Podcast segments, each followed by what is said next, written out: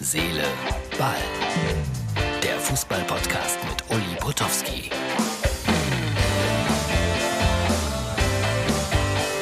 Herz, Seele, Ball, das ist die Ausgabe für Mittwoch. Und Deutschland spielt heute gegen Ungarn. Fußball.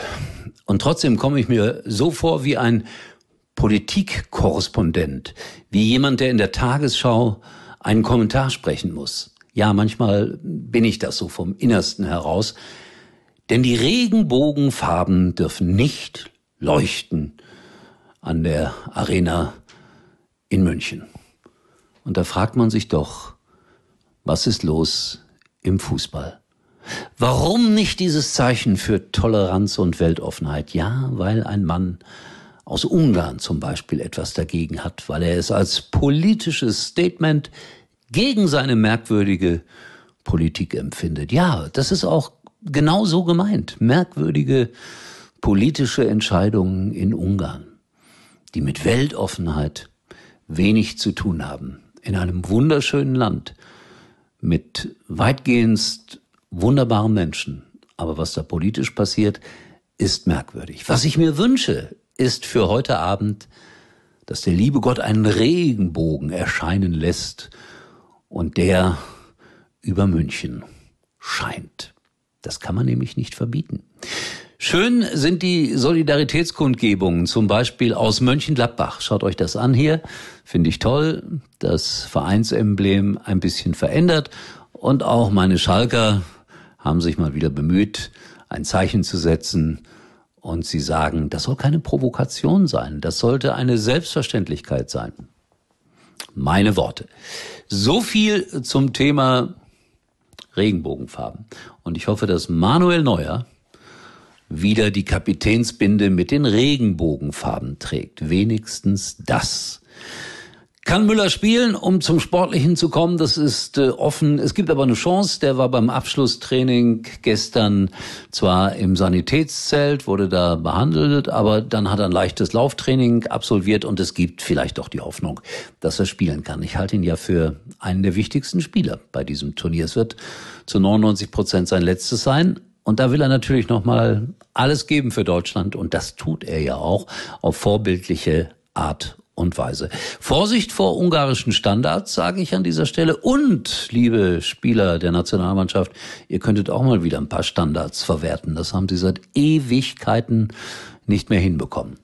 Gosens habe ich mir hier aufgeschrieben. Er ist natürlich jetzt in aller Munde, wird überall gehypt und das macht es nicht ganz einfach, dann heute Abend die Erwartungen zu, zu erfüllen, die man äh, jetzt äh, meint, äh, sicher auf der deutschen Seite zu haben.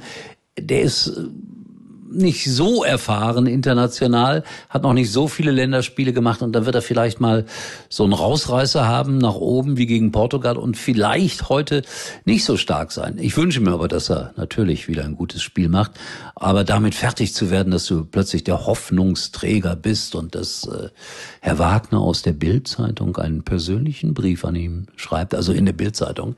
So einen Brief möchte ich nie haben. Also äh, das sind so die Dinge, die mit einem passi passieren. Ich glaube aber, dass Gosens äh, der ganzen Geschichte gegenüber gewappnet ist. Warum? Weil er ist Schalke-Anhänger. Ist das nicht schön? Hat er laut und deutlich gesagt. Hat ein Herz für Schalke. Wäre ja fast einmal dort gelandet. Aber da hatte man, naja, was wohl, nicht genug Geld auf Schalke. Aber vielleicht, vielleicht, vielleicht kommt er ja doch in die Bundesliga. Die Bayern haben, glaube ich, ein Auge drauf geworfen. So harren wir der Dinge, die da kommen, um meinen Lieblingssatz auch wieder unterzubringen. Und jetzt sage ich, Tom Bartels, lass dich auf keinen Fall in die Irre führen. Denn er hat das Spiel Dänemark gegen Russland kommentiert. 4-1 für Dänemark. Und dann ist ihm das Herz übergelaufen. Genau für diese Farben hier, für Rot und Weiß, für Dänemark. Und er hat ein bisschen, ja, das neutrale Feld des Kommentators verlassen. Und wisst ihr was, ich finde es gut so. Denn ein Kommentator darf doch auch mal seinem Herzen folgen.